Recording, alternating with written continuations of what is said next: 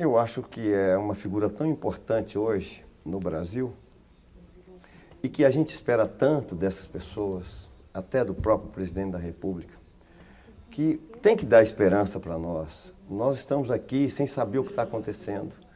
Então, não pode ficar como ele falou mineiro, mas eu não sou desse tipo, não. Eu não fico em cima do muro. Eu tenho que decidir, tenho que fazer alguma coisa.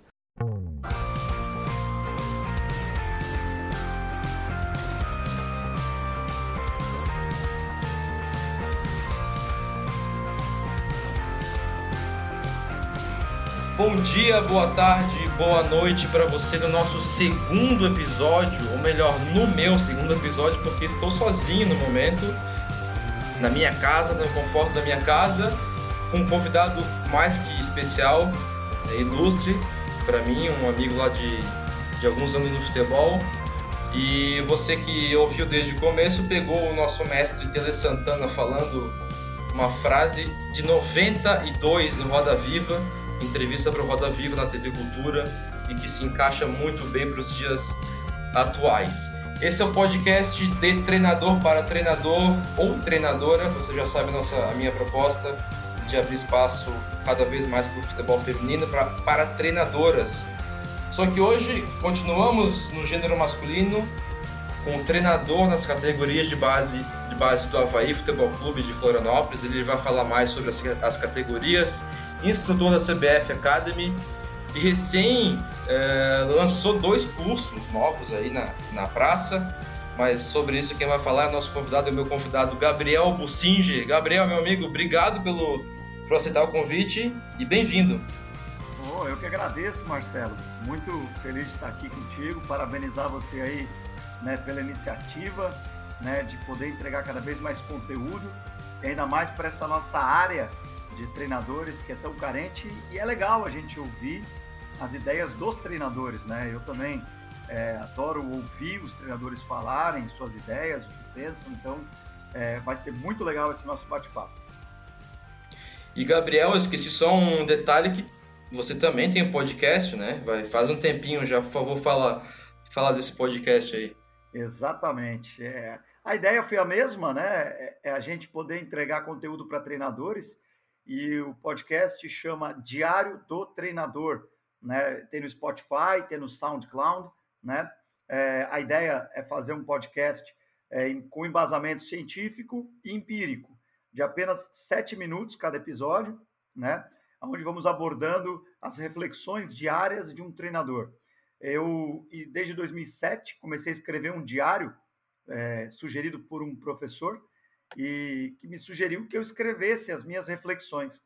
E aí, baseado nisso, a gente colocou o nome aí de Diário do Treinador, porque são reflexões do treinador em cima de uma parte científica, mas também das minhas vivências. Então, é bem legal também, né? E, e venha contemplar um pouquinho essa nossa ideia aí de promover conhecimento através do treinador.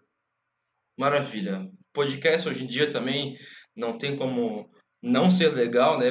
Nesse mundo que a gente está vivendo hoje em dia, a gente vai falar sobre isso. É, mas, Gabriel, é, por favor, completa a minha introdução sobre você, que eu falei, eu meio que generalizei sobre ser treinador das categorias de base do Havaí e não deixei claro qual é a categoria uh, atualmente que você está. Isso, eu atualmente estou na Sub-23 do Havaí, né? Tive uma recente promoção é, durante a pandemia, né? É, e a, além né, de estar na Sub-23 do Havaí, atualmente também sou professor, né, instrutor na CBF Academy, licença A e licença B. Eu, eu, cheguei a dar aula aqui na licença C de Florianópolis e recentemente também fui convidado aí pelo Maurício né, para é, integrar aí a licença A e licença B. Né? E sou treinador há 18 anos, Marcelo. Eu é, já estou nessa caminhada aí como treinador há 18 anos. Comecei na universidade aqui, né, na UFSC, na Federal de Florianópolis, e treinando time universitário e time feminino aqui também. E, e aí, dali, né, lá se vão 18 anos, desses 18 são 11 anos trabalhando com categorias de base e 7 anos trabalhando no profissional, né, onde eu trabalhei em vários segmentos, desde escolas, projetos sociais, é, clubes, né, o profissional e tive uma passagem em 2014 e 15 pela Europa, mais precisamente na Dinamarca, onde realizei um dos meus sonhos, que era treinar na, na, na Europa, né, em alguns países, e é, foi uma experiência realmente incrível treinar um tempo lá na Dinamarca. Eu já tinha separado esse tema, Gabriel, mas acho que já que você entrou, a gente pode falar um pouquinho sobre ele. É, isso foi em qual ano, só para situar o, o pessoal na, na Europa? Foi 2014 15, a temporada 14 15. Ou seja, então não deixa de ser recente, né? Apesar de se fazer 5, 6 anos, é uma experiência recente. Dá para dá fazer um paralelo, traçar um paralelo do que você viu lá é, com o que você vê aqui atualmente no nosso nesse nosso mundo, nesse nosso mercado de treinadores sobre, enfim, comportamentos, a rotina dos treinadores lá, é, enfim, diferenças básicas, sejam positivas e negativas. Dá sim, dá, e é muito legal essa reflexão, essa tua pergunta, porque seria uma pergunta que eu gostaria de fazer para muitos outros, né, que treinaram em outros países, porque a Europa é um continente, né? Às vezes a gente tende a simplificar a Europa como se fosse assim um, um país só, né? Mas é muita Verdade. diferença. A Escandinávia, que é onde eu morei, é diferente do, do leste europeu, que é diferente né, da parte mais oeste, ali, Portugal, Espanha, enfim. É, Cara, meu primeiro treino eu já tive algumas, alguns paradigmas, né? O que aconteceu, Marcelo? Eu é, tinha recém terminado o treino, estava toda a diretoria do clube, até para talvez primeiro dia, primeiro treino, né? É, era um dia de sol, apesar do frio, né? E, e aí, quando né, acabou o treino, eu, eu fui prontamente recolher o material de treino. E aí, um dos é, coordenadores, que até me contratou, me, se aproximou de mim e falou assim: não, não, não, não, não, coach. Você agora vai conversar com os atletas. Aí eu, assim, estranhei aquilo, né? E aí foi então que eu é, compreendi, e depois entrei na dança, vamos colocar assim, né? Uhum. De que ao findar o treino, o treinador tem que se preocupar em dar feedbacks para os seus atletas, né? E não em recolher material. Eu achei isso interessante, né? A gente não está acostumado mas é um momento para eles importantíssimo que, que o treinador tem para chamar um determinado grupo né, de atletas, um ou dois ali, conversar com eles, olha, foram bem nisso, mal naquilo, tem que melhorar isso, para que o atleta vá para casa pensando no que ele pode melhorar para o dia seguinte, né? Então, isso foi uma das coisas interessantes. A outra delas, na minha primeira preleção de um jogo, né, eu dei minha preleção né, razoavelmente curta, 10, 15 minutos, né? E aí, novamente, fui chamado a atenção onde me disseram: olha, você tem que individualizar algumas coisas na pré-eleição, colocar algumas metas individuais, colocar alguns desafios individuais para alguns atletas. Então, eu também me atentei a isso, né? Achei interessante né, isso também lá. A outra coisa que, que é mais cultural também, que a gente percebe, é que quando você vai dar uma pré-eleição, você dá uma pré-eleição de uma maneira eh, certa, é frio, né? Não tem aquela coisa uhum. da roda, de fazer o Pai Nosso, eles não fazem isso, né? O Pai Nosso, Maria e aquele grito de guerra e para o jogo, né? Não tem isso. Tem você só fala com eles, é, vão para o jogo, todo mundo aplaude, eles entram ali, se cumprimentam e vão embora. Mas tem é, outras duas peculiaridades que eu acho interessante citar, Marcelo. É, uma delas é sobre a intensidade de treino, é muito mais elevada, né? É, não sei se pelo frio também, né? Mas uhum. É, é, o sonho de qualquer preparador físico e treinador. É assim, você tem que controlar a tua carga, porque a intensidade deles cai pelo tempo, não por eles. Eles vão dar sempre o melhor deles e o máximo deles o tempo todo, entendeu? É, então, essa é uma das coisas interessantes. E a outra delas, que para mim ficou muito claro fazer um paralelo né, da cultura do improviso e a cultura do planejamento. Eu percebo que aqui, na, né, seja na África ou na, na, América do Sul, países de terceiro mundo, a gente tem uma cultura muito do improviso, né? Então, é, a gente tem que tem aquela lei da sobrevivência, então a gente tende sempre a improvisar as coisas. E lá não, lá é tudo planejado com a máxima antecedência uhum. possível. Então, duas, duas vivências que eu tive que ilustram isso. A primeira delas, nós tínhamos um jogo né, no sábado à noite, né? Final de tarde, assim, mais seis, sete horas, mas escurecia três e meia, quatro horas quando cheguei lá. E, e aí, de manhã, foi nos anunciado que teve um problema com ônibus e tal, e que não teria o jogo. Eu falei, olha, mas é simples, é só ligar para uma outra, é, é, outra companhia e, e traz o, um ônibus. E aí eles me disseram, como? Que companhia que vai ter um outro ônibus no mesmo dia? Eu falei, ué, só ligar para qualquer outra coisa. E eles assim, não, esses ônibus são sempre marcados com mais de uma semana, 15 dias de antecedência, e o motorista hum. E as outras coisas, cara. Então, assim, no Brasil, entendeu? A nossa cabeça já pensa o tempo todo em resolver problemas de maneira rápida. E lá não. Então, tem esse lado negativo também, porque às vezes uhum. você fica um pouco engessado. E o segundo exemplo, para finalizar, né? É, eu tive é, uma experiência assim: a, a bola saía na, nas linhas de, de treino eu, particularmente, gosto, às vezes, de deixar sair um pouquinho, deixa, deixa o jogo, né?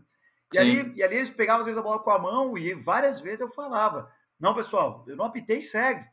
E eles assim, não, professor, mas a bola saiu, né? Aí, às vezes, meu, meu atacante chegava no, no mano a mano, num para um, e tocava a bola. Eu dizia, cara, vai dentro do cara, dribla, vai para cima.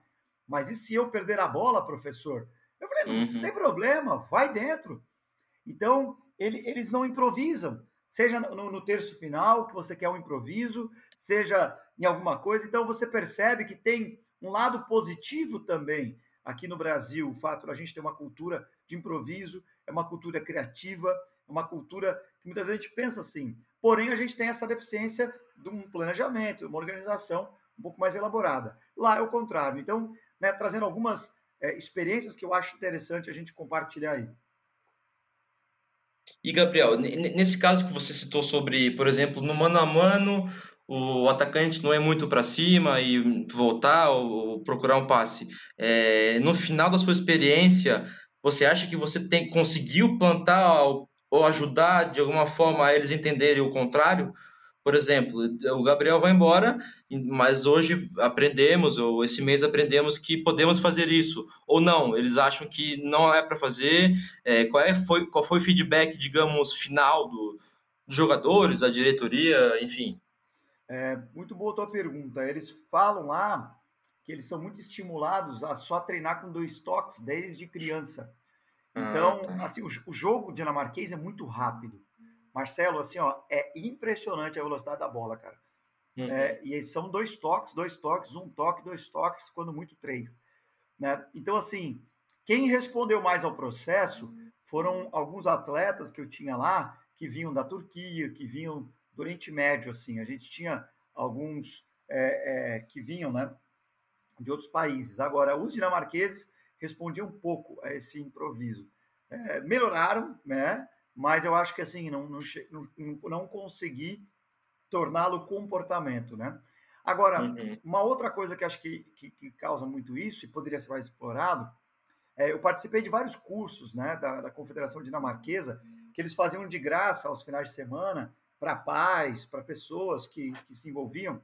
E, e uma das coisas que eles fizeram lá foi espalhar canchinhas assim, campinhos de sintético, mas assim, sabe, de é, sei lá, 15, 20 metros por, por 8, entendeu? Até menores, 10, 10 por 5, né? com, com goleiras pequenas.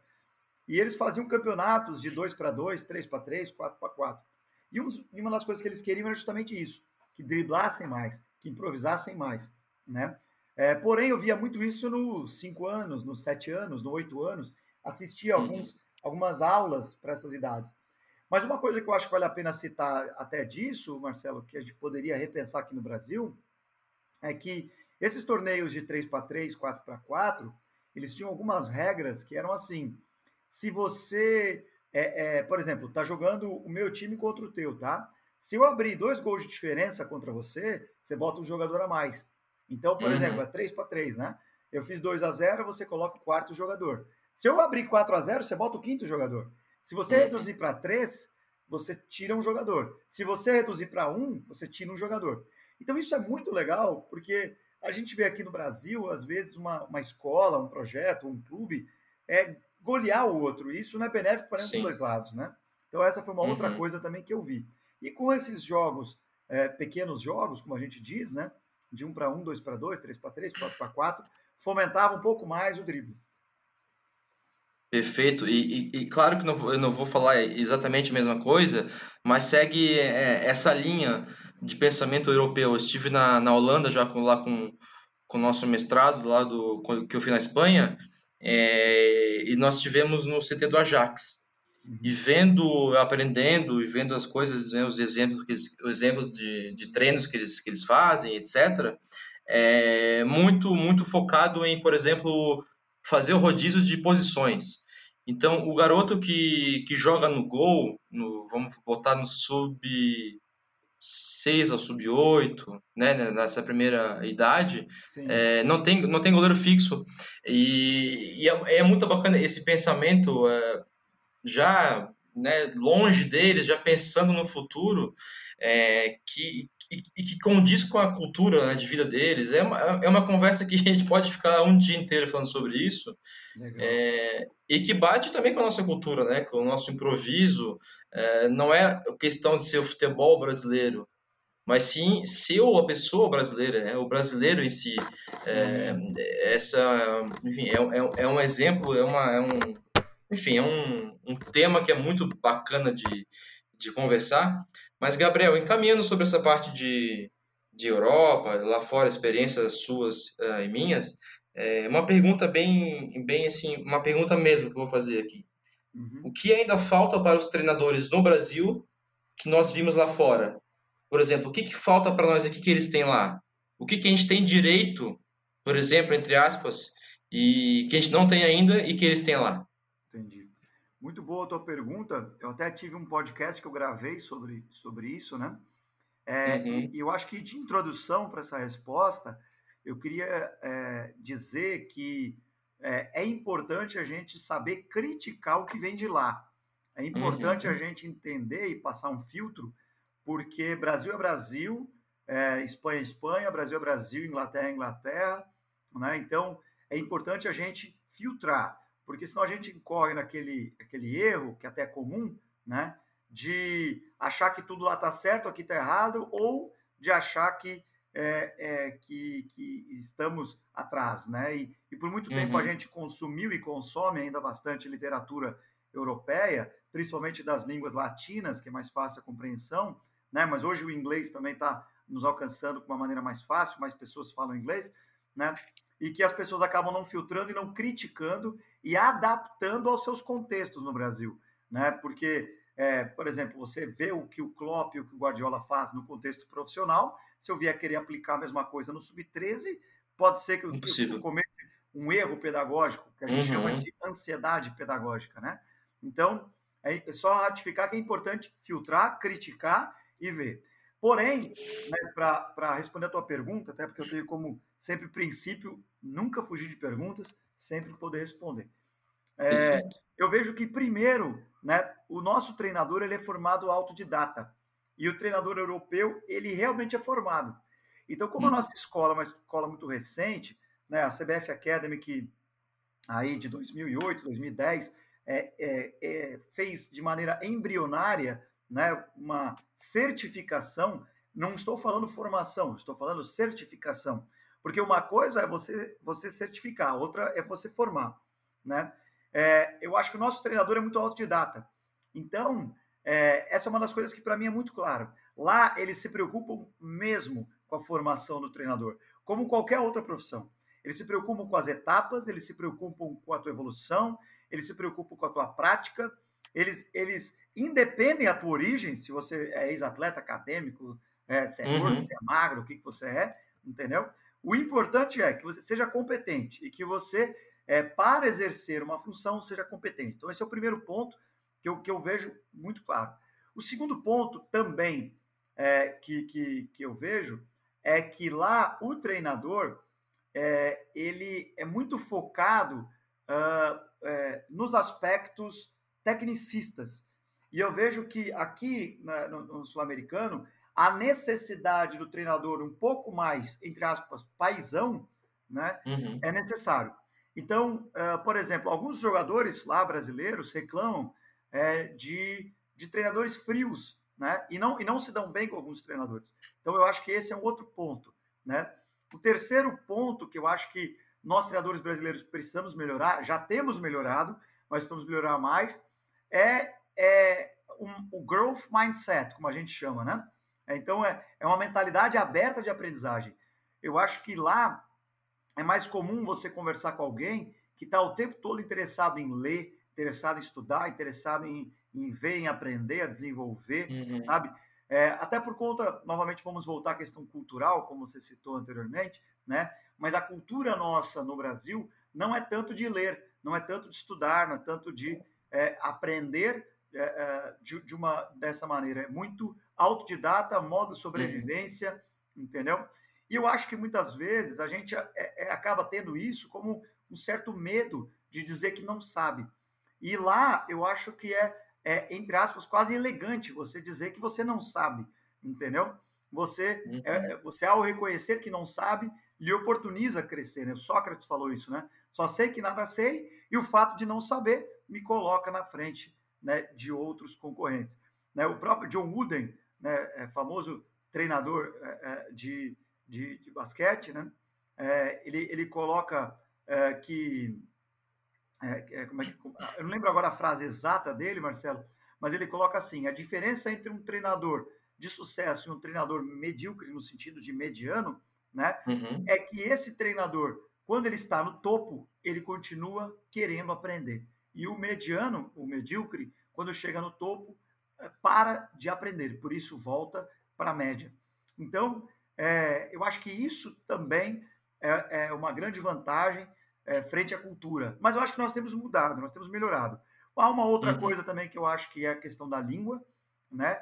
É, na Europa tudo é muito perto, você duas horas tá, é, você sai, por exemplo, a Bélgica, que é no centro da Europa, duas, três horas você está é, na Inglaterra, duas, três horas na Espanha, duas, três horas na França, duas, três horas na Alemanha, duas, três horas você está na, na, na, na, Dinamarca, então assim, na Itália.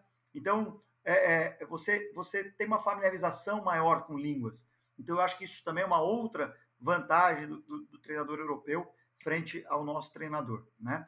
Porém, eu aqui poderia também citar outras vantagens que eu vejo do nosso treinador, né? Acho que o nosso treinador ele é mais resistente que o treinador europeu. O treinador europeu não não se tem algumas alguns tipos de dificuldades, migra do futebol para outra profissão. Isso para mim ficou muito uhum. claro, né? Acho que o nosso treinador é um treinador uh, mais competitivo, eu vejo às vezes, sabe?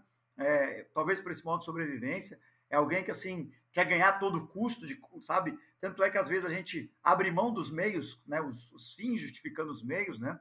A gente quer ganhar, não importa o meio, né? Então também eu, vejo que o nosso treinador é um pouco mais competitivo, enfim, tem outras coisas mais para a gente discorrer. Nós passamos pouco mais de 20 minutos e citamos Tele Santana, Guardiola, Jürgen Klopp Sócrates e John Wooden. Isso quer dizer que o papo está muito bom e tudo isso engloba para um outro assunto principal que eu vou puxar agora, Gabriel. É, que exatamente é o que você está vivendo agora, que são os seus cursos que você criou. É, eu posso falar porque eu fiz um, um dos módulos, né, mas você vai falar melhor sobre isso, sobre o formato, enfim. Mas a primeira pergunta sobre isso é: o que motivou você a a criar esses, esses cursos que você está ministrando agora, Gabriel? Boa tua pergunta. Foram vários motivos, tá? É, que me levaram até a atitude de criar esses, esses cursos, né? Um primeiro deles é um dos valores e princípios que eu carrego dentro da minha filosofia, que é muito oriundo da minha avó. Meu avô e minha avó, eles, eles representaram muito sobre aprendizagem, né? Meu avô era analfabeto né, até os 13, 14 anos, caçula de uma família de oito filhos, e ele então vai para a escola e alfabetiza depois a família toda, que era da roça. A minha avó foi uma das primeiras turmas de matemática de mulheres do país, se tornou professor de matemática. Passa para os filhos, passa para mim. Então, a docência e a discência, até porque eu concordo com o Paulo Freire, que não existe docência sem discência, como ele diz naquele livro Pedagogia da Autonomia, né? É, é tá, tá muito no sangue. E eu gosto muito de aprender e gosto de ensinar, porque entendo que também quando você ensina, você aprende. E eu sou apaixonado por, por aprender e, e ouvir os outros. E, e a minha avó ela dizia que o conhecimento ele é como um rio, né? Que o rio ele tem vários afluentes e subafluentes. Ele recebe é, água de vários uh, afluentes e subafluentes. E ele deságua no oceano. E que por tudo que ele recebe, ele passa, tudo que ele recebe, ele passa, a sua água está sempre limpa, está sempre transparente, límpida e é uma água boa, né? mas existe um dos rios que só recebe água, e por isso que ele se chama Mar Morto. Então, partindo desse pressuposto, eu entendo que quando a gente transmite o conhecimento que a gente adquiriu, a gente não só se apropria, mas a gente se torna também limpo, né? É, e a gente né, aprende mais. E durante os últimos é, é, oito é, anos, nove anos, eu fiz três pós e um mestrado. E os últimos cinco anos, fazendo a pós em gestão de pessoas, gestão do futebol e o mestrado, eu, eu me debrucei muito sobre uma área talvez pouco explorada na nossa literatura no Brasil. Né? É, o que acontecia, Marcelo? eu, eu, eu trabalhei no profissional durante um tempo e, e, e eu percebia que os cursos que eu fazia não estavam me preparando para aquele contexto. Eu percebi que os cursos que eu fazia, eles eram muito de conteúdos técnicos, táticos. E, e aí eu queria fazer cursos de gestão de pessoas, de liderança, de comunicação no futebol, gestão de vestiário. E eu tinha muita sede desse tipo de conhecimento. E quando eu olhava as ementas dos cursos, eu só via né, priorização tática, ataque, defesa, é, jogo posicional, é, metodologia. Né? Você pegava as emendas e eu falava, poxa, mas peraí. E aí eu, eu, eu sempre, né, através desse projeto de tomar um café com uma pessoa, com 10 pessoas diferentes né, por uhum. ano, é, que eu tenho pessoalmente, eu, eu conversava com um cara, treinadores renomados, e perguntava o que, que você acha que é mais determinante para o cara estar tá no nível que você está, chegar no patamar que você chegou. E, cara, praticamente todos eles, de pronto, falavam assim: gerir vestiário, gerir pessoas. E aí eu falava: poxa, peraí, cara, quando eu vou fazer uma graduação, uma pós-graduação, quando eu vou fazer um curso sindicato, quando eu vou fazer o curso é, da, da, própria CBF Academy, tudo está relacionado à, à, à, parte técnica, as hard skills. Uhum. E os caras estão me dizendo outra coisa, aquilo ali não, não, não me suava. Então, o que, que eu aproveitei? eu me desafiei e fui para algumas áreas onde é, não tinha aplicado ao futebol e você tinha que linkar. E fui me desafiar no mestrado acadêmico, que eu não acho que é o ideal para um treinador, acho que o mestrado profissional é melhor e infelizmente não temos isso no Brasil, só fora, né? É, então, muitos estão migrando para Portugal e Espanha por conta disso, mas tá aí um, um, gap para a gente atacar aqui no Brasil. Uhum. Mas só voltando, fechando esse parênteses, então eu, eu estive estudando né, sobre gestão de pessoas, liderança, gestão de vestiário, como esses caras fazem. E me debrucei nos últimos cinco anos a, a muita leitura de artigos e, e, também de livros, né? Porque o, o livro é uma coisa, o artigo é outra. Isso é importante ser dito. O artigo ele tem um cunho científico. O livro a pessoa escreve o que ela quiser, o que não deixa também de ser uma ótima fonte de aprendizado. Mas o que eu comecei a ler? Comecei a ler vários artigos que me impactavam, Marcelo. E aí eu falava assim, cara, o mundo do futebol precisa saber do que eu estou lendo sabe? Há, há, mais pessoas que devem ter a mesma sede que eu. E aí, então, calhando, é, ser apaixonado por aprendizagem, calhando todo essa, esse conhecimento que eu tive nos últimos anos, né, durante o mestrado e as pós, né? E aí, é, durante o início da pandemia, né, é, eu já pensava, porque eu, eu, já dava aula na CBF Academy, já dava aula em outras plataformas, em cursos de pós-graduações, enfim, né? E, e aí o que aconteceu? Eu e minha esposa engravidamos, né, esse ano e, e, e, veio a pandemia. E aí, diante da necessidade, né, você não sabe o que vai acontecer com você, se, é, se né? Verdade. E aí eu falei, cara, vou botar o, o curso para fora. E aí o fato de você ser autônomo no teu curso, você coloca uma metodologia que também você acha que é melhor. E, e uma das coisas que eu mais criticava em cursos era sobre o método, porque a literatura que eu lia sobre aprendizagem de treinador ela me direcionava a, a entender de que o treinador mais experiente ele não aprendia de maneira mediada, ou seja, alguém mediando o conhecimento para ele. Ele aprendia muito mais de maneira não mediada e interna, que seria o quê? É, o que a gente chama de aprendizagem informal, né? Que seria ele aprender com ele mesmo. Então, é, alguém mais experiente, quando senta numa cadeira de um curso e fica assistindo um professor durante cinco horas passando slide para ele, ele aprende muito pouco, porque, como uhum. Paulo, Paulo Freire fala, parte-se do pressuposto de que aquele docente, aquele professor, sabe o que você tem que aprender. E quando eu interajo entre docência e discência, entre aluno e professor, você permite o professor escutar o aluno em termos do que ele quer aprender, da sua dúvida, do que lhe é mais pertinente. Então, no curso que a gente lançou durante a pandemia, e acredito que esse foi um dos motivos, e você fez, até gostaria de te escutar o que você achou, né? Uhum. Mas é, a gente lançou aquele tripé metodológico, na qual é, 25% da aula era de slide, até para que a gente pudesse conceituar algumas coisas, né? E os outros 75%, né, eles eram é, feitos uh, com debates entre o, o, os colegas de sala e com relação a uma autoridade no assunto, onde a gente fazia um painel uhum. de debate. E aí a gente construía conhecimento junto, porque, afinal, a gente fala tanto que a gente tem que produzir o atleta de maneira imprevisível, porque o jogo é imprevisível, porque é, é, é, é a teoria da complexidade do Edgar Morin, sistêmico, mas o treinador ele aprende de maneira, entre aspas, analítica. Não que eu acho que o analítico é ruim, tá?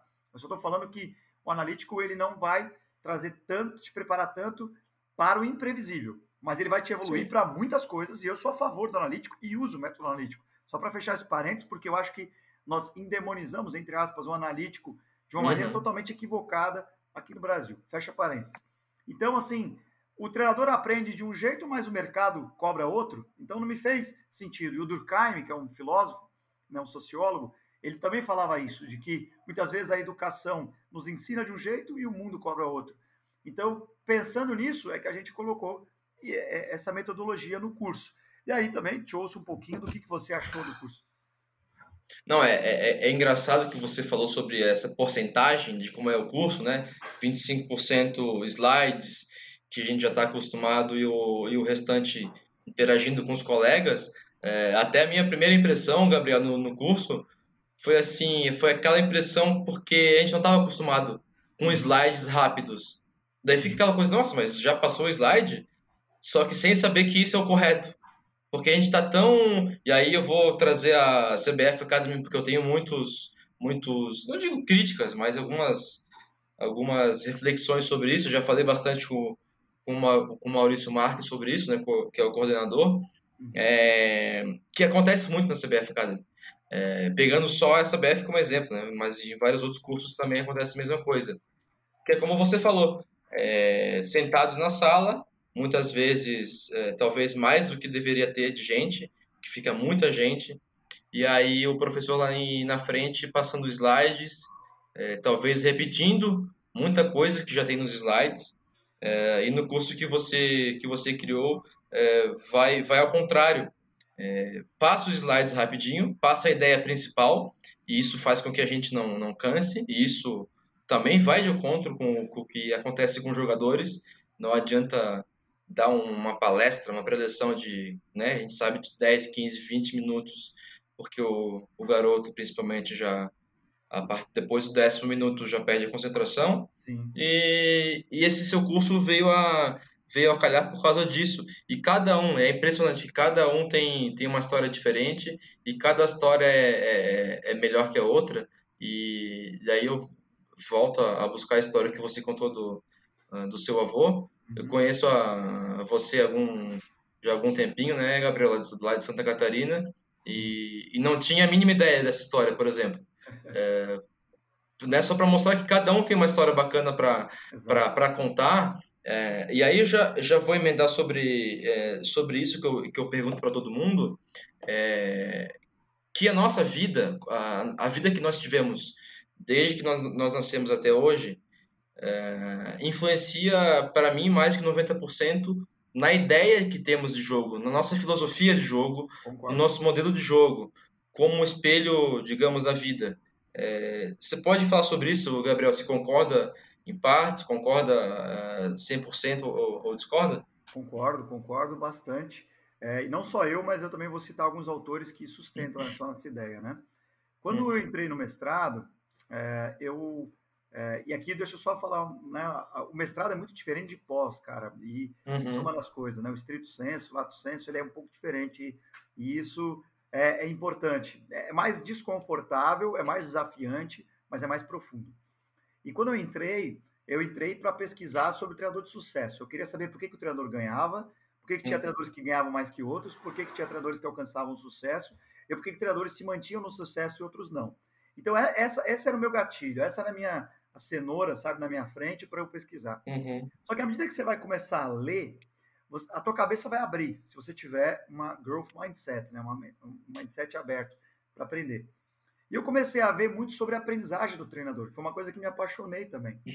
E aí, quando eu comecei a ler, eu li um cara chamado Peter Jarvis, né? E esse cara, ele tem uma teoria dele chamada lifelong learning, né? que é teoria uhum. da aprendizagem ao longo da vida. E, e sim, ele coloca, ele embasa o que você acabou de falar, de que as nossas crenças, valores e princípios que balizam a nossa maneira, a nossa cosmovisão de enxergar o mundo, né?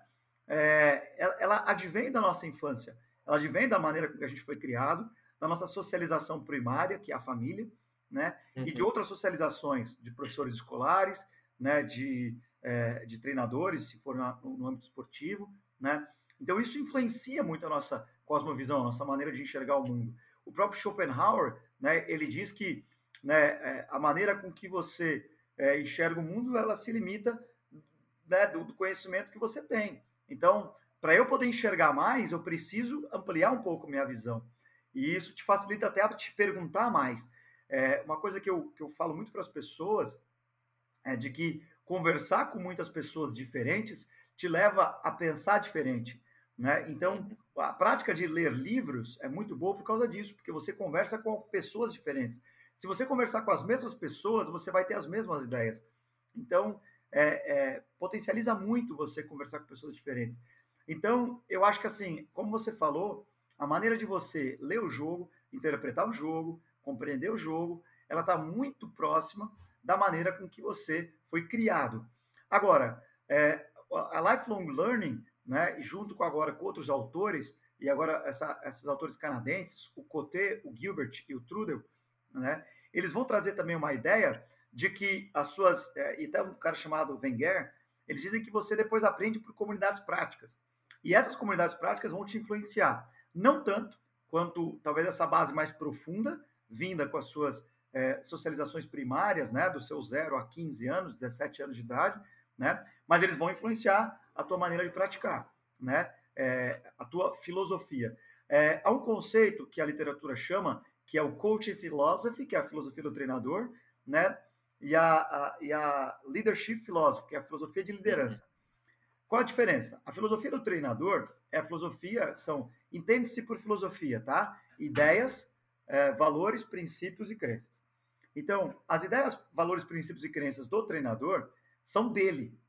Só que a, a filosofia de liderança do treinador é, não, não se leva em conta só a dele, se leva em conta o local onde ele está e a equipe que ele gere. Então você tem que levar em consideração três coisas. É, são a filosofia do treinador, mas você leva em consideração o, o clube que você está trabalhando, né, a cidade que você está morando, a, a cultura da, da, de jogo daquele local, né, de interpretar e ver aquele jogo, mas também é, é, é a equipe que você está liderando, a idade que está liderando, o contexto. Uhum. Então, é, é, importante a gente ter é, isso também, porque senão a gente incorre num erro que o Peter Drucker fala, que nós somos contratados pelas nossas competências é, é, técnicas e demitidos pelas competências comportamentais. E aí, muitas uhum. vezes, você vai trabalhar num determinado clube e você choca com a cultura. E aí, um outro autor chamado Edgar Shen, né, que, que fala sobre a cultura organizacional, ele diz que né, se você vai contra a cultura, você acaba é, é, caindo. Então, você precisa se aculturar, você precisa entender e adaptar a sua filosofia pessoal também à cultura, né? E voltamos ao Peter Drucker, que diz que né, é, a cultura devora a estratégia no café da manhã. Então, uhum. é, muitas vezes você tem a sua filosofia, mas você tem que se adaptar à cultura organizacional de onde você está inserido. Então, concluindo a minha fala, né, é, é importante que você tenha um autoconhecimento e, e, principalmente do que você falou e com propriedade concordo, de que talvez aí, sei lá, a, a, a ponta de baixo do iceberg das nossas crenças, valores, princípios e cosmovisão, ela vem muito, os valores, ela vem muito das nossas vivências primárias, né? Na nossa infância, adolescência e juventude, uhum. né? E as demais, ela vem pelas relações que a gente tem ao longo das comunidades onde a gente passa. E à medida que a gente passa a amadurecer mais, a gente olha muito para o ambiente, cultura do ambiente, clima do ambiente, e você passa a ter mais maturidade para se adaptar ao ambiente. Perfeito. E, uma, e o mais louco, entre aspas, sobre isso, é que muitas das, das, das coisas que, que os treinadores têm e, e, e, fazem sem querer, natural, são coisas que eles não sabem que, eles, que aconteceu com eles na, na infância ou na, na adolescência. E eu sinto o exemplo do Guardiola, que ele fala de vez em quando sobre isso, é, quando é, todo mundo quando vai falar do Guardiola fala do tic-tac, aquelas coisas todas, de ficar com a bola, e, e teve uma entrevista muito marcante que ele deu, que ele simplesmente né, meio que caiu por terra aquela coisa de ele gosta de ficar com a bola porque ele gosta de ficar com a bola. Ele falou simplesmente: eu gosto de ficar com a bola porque eu tenho medo de tomar gol. É, eu, eu, eu quero que meu time fique com a bola o, o, o mais tempo possível e no campo adversário, porque se eu tenho a bola, eu não corro risco, né, não tenho muito risco de tomar gol. E eu tenho medo, eu tenho um morro de medo de, de tomar gol. É, é, esses pensamentos, sem querer, alguns treinadores é, têm, e aí eu cito também muitos é, treinadores gaúchos, como eu até comentei no primeiro episódio, uhum. é, com o Thiago, é, e sem querer generalizar, mas já tentando generalizar um pouco, a gente sabe, né, a gente vive no Sul, né, Gabriel, que os treinadores gaúchos, talvez a maioria, Sim. sejam estigmatizados como é, defensivos, é, futebol feio, futebol força. E a gente sabe que a infância dos gaúchos, é, antigamente principalmente, daí pega o Filipão, pega a Dunga, a Tite, enfim, a infância na, no Rio Grande do Sul principalmente é dura. Tem aquela coisa da, da roça, vai para a fazenda, ajuda o pai a, a, com gado, com, com a verdura, é, enfim, são, são coisas que acontecem na, na vida que a pessoa vai começando a criar uma casca, e a gente pode citar outros exemplos, uhum. e isso automaticamente vai passar para para a carreira deles como treinadores e isso influencia na filosofia de jogo, ou seja, ou seja modelo de jogo, é, enfim, é, é outro assunto que é fascinante falar e se, se você quiser embrulhar esse assunto para nos encaminharmos para os acréscimos, Gabriel, por favor. É, não, vou ser bem breve, porque eu acho que o que você falou é, eu acho que é muito interessante. Uh, eu, o que eu vejo é o seguinte, é, de fato, né, é, é, são mais defensivos, porque eu percebo, às vezes, uma competitividade muito alta né, uhum. no Rio Grande do Sul. Assim como, por exemplo, o futebol italiano, é um futebol onde eles gostam da defesa, é o futebol australiano, né? Eu já conversei com um, um dos caras que coordena a parte metodológica lá do, do da, da, da, Confederação de, Australiana de Futebol, e ele diz uhum. que na uhum. Austrália, treinador italiano não vinga. Várias vezes já tentaram ir para lá, porque eles gostam de um jogo 6 a 4 eles gostam do jogo uhum. 5 a 3 né? E, e, e, o italiano sempre pensa, se eu for para lá e tomar menos gol, eu vou ganhar, né? Uhum. Mas não é aquilo que eles gostam de consumir. E aí, na minha opinião, né, colocando aqui para os acréscimos aí uma, um, um, uma, uma, pitada a mais aí na nossa panela, né, é, eu vejo que assim, a gente tem que se aceitar mais no Brasil, entendeu? É, eu acho que assim, a, a gente, é, por às vezes estudar pouco, por a gente às vezes não confiar até mesmo na nossa própria convicção, entendeu? A gente se baseia muito pelo que o outro fala, a gente se baseia muito pela cabeça do outro. E, e aí eu vejo no Brasil a gente tenta, às vezes, imitar alguém que a gente não é. Isso é pesado, isso é ruim. Então, por exemplo, o, o futebol no Brasil ele é resultadista, entendeu? Uhum. O brasileiro gosta de resultado. Por quê? Na minha opinião, porque o brasileiro precisa de sobrevivência, de autoestima. O povo brasileiro coloca essa pressão toda na seleção brasileira e coloca no futebol porque às vezes a vida do cara é ruim e ele só quer que o time dele ganhe para ele zoar o amigo dele na segunda, na terça para a autoestima dele ser grande. Então, ele, ele coloca uma projeção no time que é os anseios dele. Isso é da nossa cultura. O americano, ele gosta de consumir é, a competitividade, porque ele gosta da supremacia, de ser o melhor que existe, entendeu? De ser o cara uhum. que corta a pipa do outro, de ser o cara que, que corta, que joga o peão do outro para fora da, da bolinha de gude para fora, entendeu? Cada local tem o seu, o, o seu porquê de gostar de esportes e de futebol. E eu acho que no Brasil a gente gosta de ganhar. Então, muitas vezes a gente, ah, mas o cara ganhou só dando chutão, o cara ganhou fazendo falta. Uhum. É um uhum. jogo feio? É, mas ele ganha. Tanto é que a maioria dos treinadores da, da, da, seleção brasileira nos últimos 20, 30 anos são gaúchos, entendeu? É verdade. E já trabalhei lá, cara, e assim, os caras são competitivos pra caramba, entendeu? E, e os caras têm convicção. E eu vejo que muitas vezes os treinadores, eles perdem a sua convicção mediante a pressão. Toma pressão, alguém critica uhum. e a pessoa não sustenta aquilo que acredita, entendeu? Então, acho que esse é o ponto para mim. Né? É, é, assim, Guardiola é bonito de ver? É bonito de ver. Mas se tiver alguém que vai trabalhar sem a bola, um Simeone, por exemplo, que não tem. Quem lê o livro do Simeone, Efeito Simeone, já vê. É uhum. o Simeone escrito a maneira dele jogar, entendeu? E não tem problema, cara. Então, assim, é, é, é uma opinião minha. Eu acho que a gente no Brasil tem que parar de estigmatizar o que tem que ser o correto, entendeu? E uhum. você tem que começar a ter convicção daquilo que você pensa e daquilo que você precisa entregar. E eu entendo que a cultura no Brasil é resultado. E você tem que entregar uhum. resultado. E agora, entregue da maneira que achar melhor. Se com posse, se sem posse, com bola parada, sei lá como. Uhum. E, e é aquela coisa de se manter fiel ao que, ao, que acredita, né? não, não, digamos, não, não, não se enganar. É, é, é, manter a convicção e seguir em frente, não, não importa porquê, o motivo, como. E, enfim, concordando quase 100% com, com o que você falou, Gabriel, sobre, sobre esse nosso mundo louco, mais apaixonante do, de treinadores aqui no Brasil. Já chegando, batendo aos 45 do segundo tempo, indo para os acréscimos. Vambora. Fechou então, Gabriel? Preparado para o nosso ping-pong?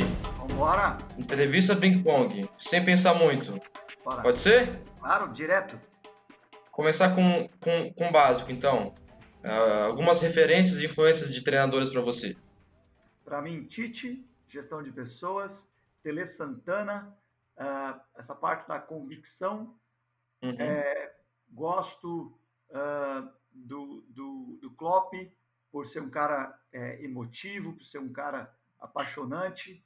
Gosto uh, do Thiago Nunes por ser um cara uhum. que conseguiu entregar com o Atlético dele um futebol muito rápido, de bastante transições interessantes. Uh, esse que vieram à cabeça. Atualmente, melhor brasileiro? Treinador brasileiro? Tite. Isso. Estrangeiro? Uh, Klopp. E algumas apostas de treinadores brasileiros a gente abrir o olho a partir de hoje, a partir desse ano, do ano que vem.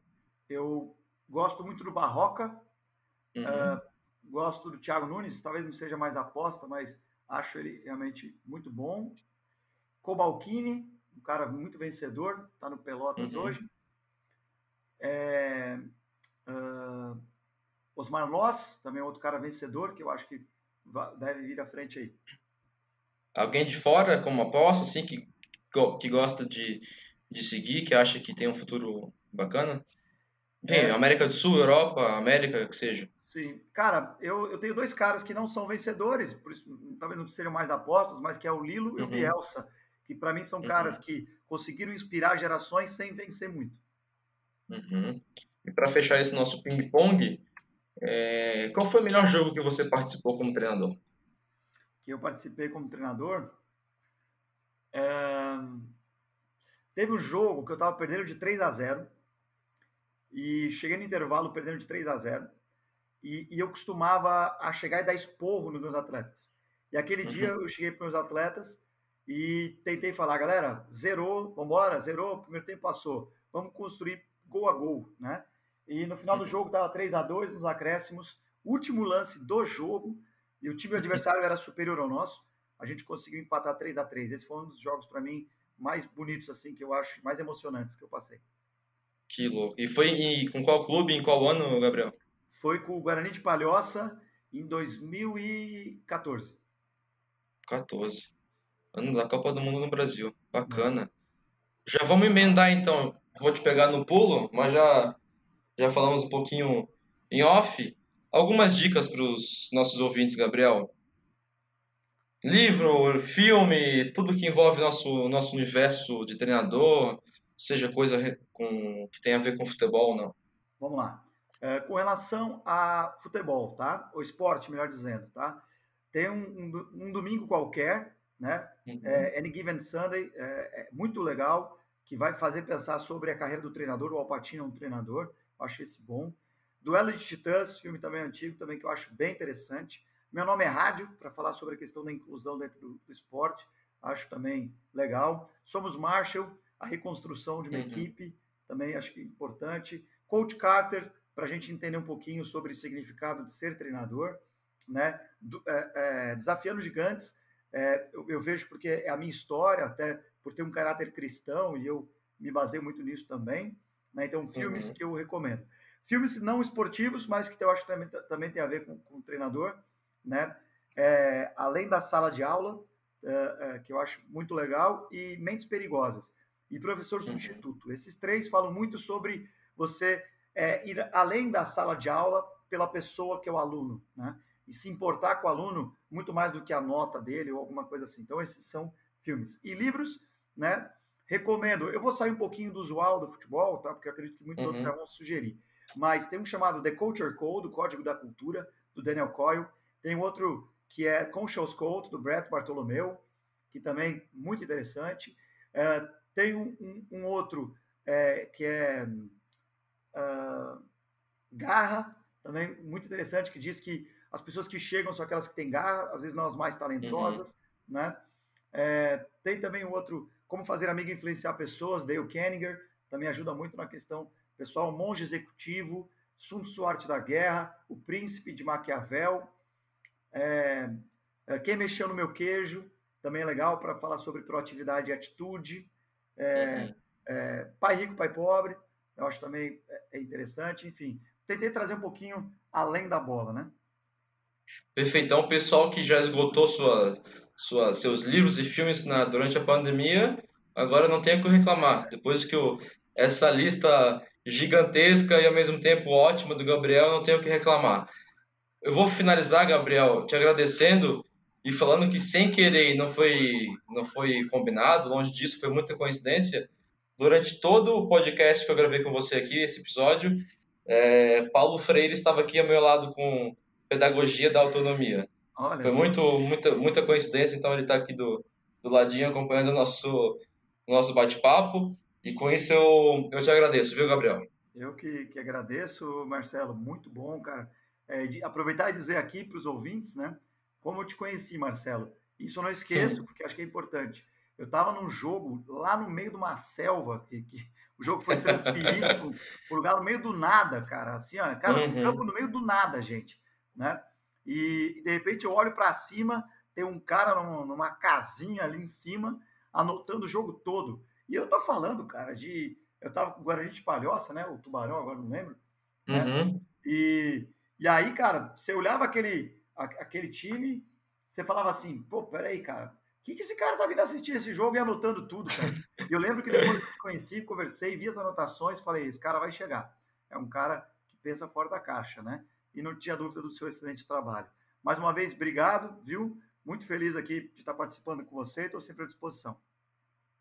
Gabriel, agradeço mais uma vez muito, é, agregou muito demais, vai ficar gravado para a história o podcast, quem que quem estiver ouvindo no futuro, estamos em julho de 2020, durante uma pandemia, quem tiver aí 2023, 24, 25, 30, vai ficar gravado na memória para ouvir quando quiser, como quiser, quantas vezes quiser. Pessoal, esse foi o, mais um de treinador para treinador, quase que eu falo diário de treinador, hein, Gabriel? Aproveita para dar Aproveita para vender mais um, um pouquinho seu peixe aí, para lembrar o pessoal do seu podcast. Legal, cara.